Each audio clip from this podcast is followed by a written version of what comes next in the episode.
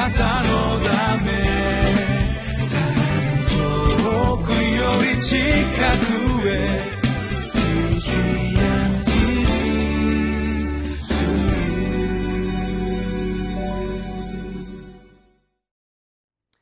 皆さんこんにちは。10月23日のリビングライフの時間です。今日の御言葉は詩編53編1節から6節の御言葉です。私たちテレビやラジオを聴いている時生放送でタレントさんたちがテレビが回っているのを知らないでまたラジオがもうオンエアされているのを知らないで何か話していたりただぼーっと立っていたりそういうのを見る時があります。いわゆるまあ放送事故と言われるものですけれども私たちも神様を知っていると言いながら神様まさかこれは見ていないだろう。聞いていないだろうという思いに駆られて事故を起こしてしまう時があります。そのような私たちに対してこの詩篇は警告を発しています。どのような御言葉かまず神様の御言葉に耳を傾けていきましょう。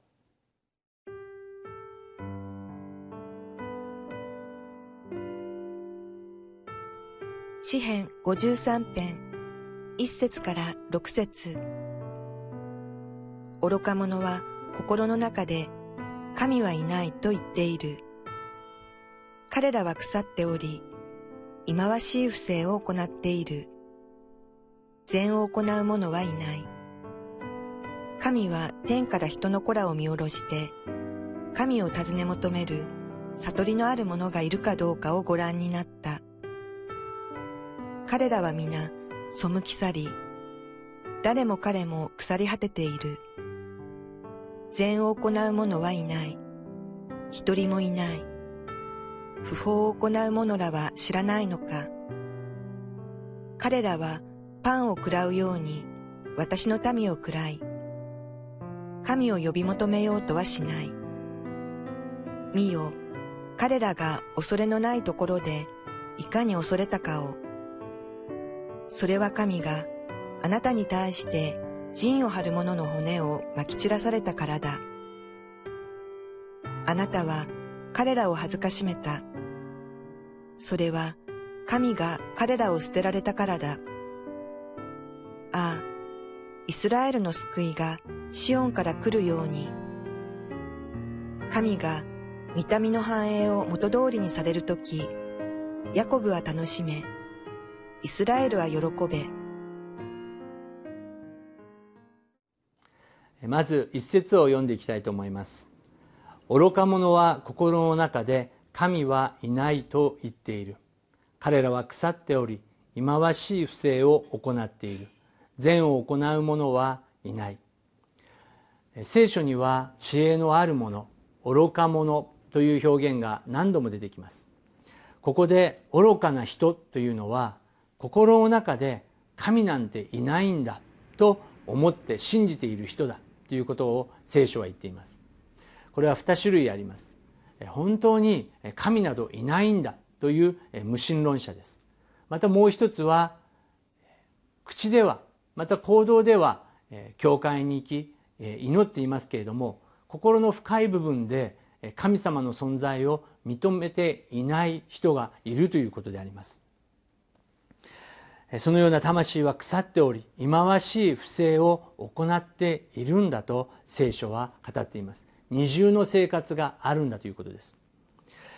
二節神は天から人の子らを見下ろして神を尋ね求める悟りのある者がいるかどうかをご覧になった。私たちの神様はどのような神様でしょうか。天から人の子を見下ろし本当に自分の言葉を尋ね求める者がいるかというのを探されている方だと聖書は言っています。今日も神様が祈っている者は誰か。聖書を通して私の声に耳を傾けているのは誰か。それを私たちの神様が探しておられるということであります。私たちが宗教的に生きるということと実際に神様と共に瞬間瞬間生きるということは全く違うことであります。今日も私たちを探してくださっている神様に主よここにおります。今日この場所でどうしたらいいのでしょうかといつも祈るものになりたいと思います。3節彼らは皆背き去り誰も彼も腐り果てている。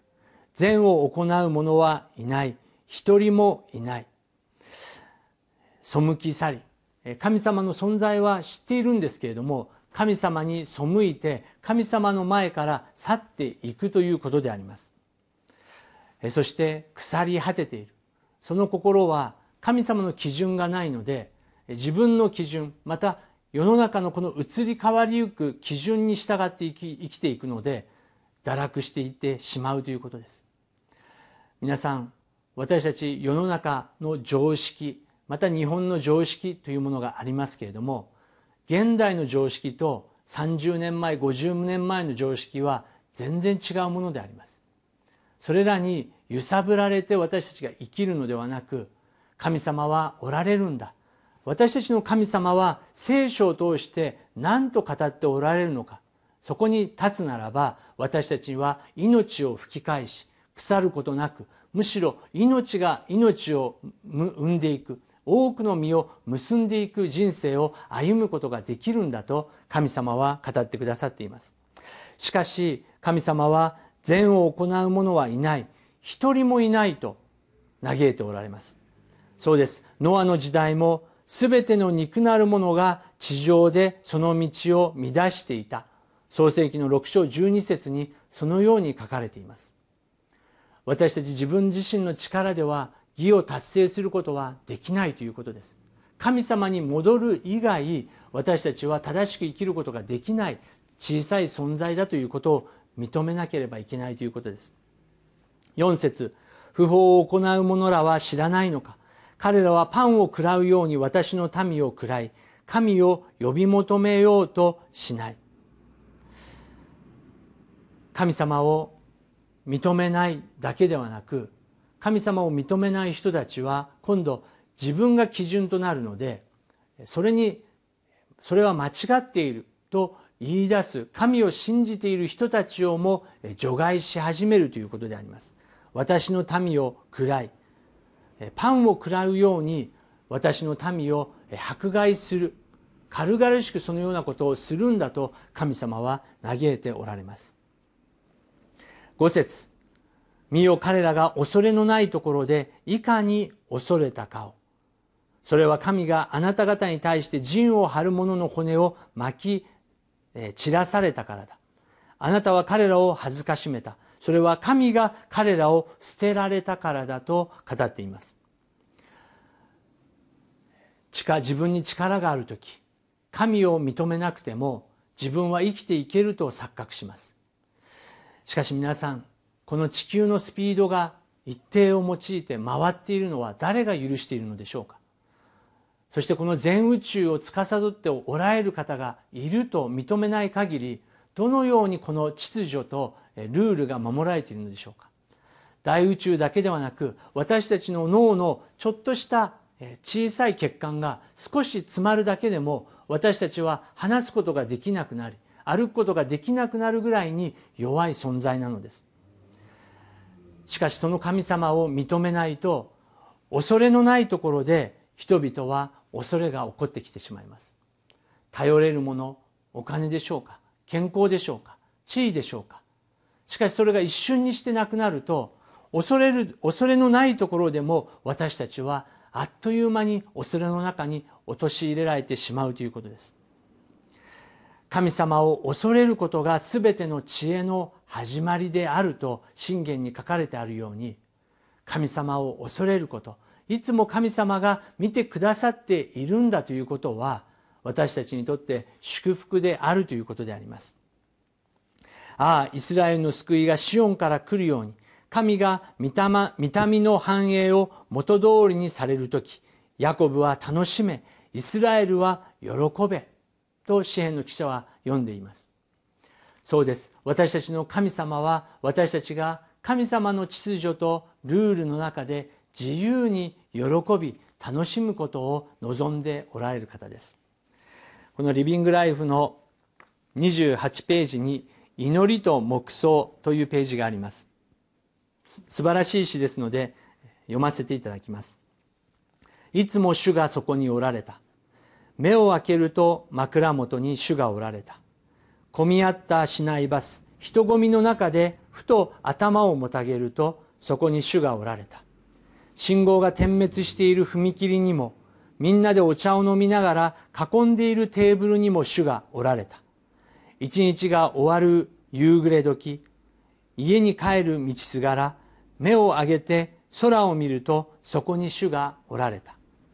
食卓を囲んでいる夕食の団らんにもいつも主がそこにおられた。オリーブ山寄せ集まった岩と石その片隅に並んで横たわり主の御声に耳を傾けながら眠りにつく弟子たちのように今日も寝床に入るとそこに主がおられた。枯葉が揺れる森の中の散歩道にも週末の午後に訪れた昔の王宮のベンチにもいつも主がそこにおられた。どのような状況の中でもいつも主がおられるんだと見ることができる。それ以上の祝福はありません。神様は私神様を愛し尋ね求める者がいるかそれを探しておられます。その方に今日何を祈りますか？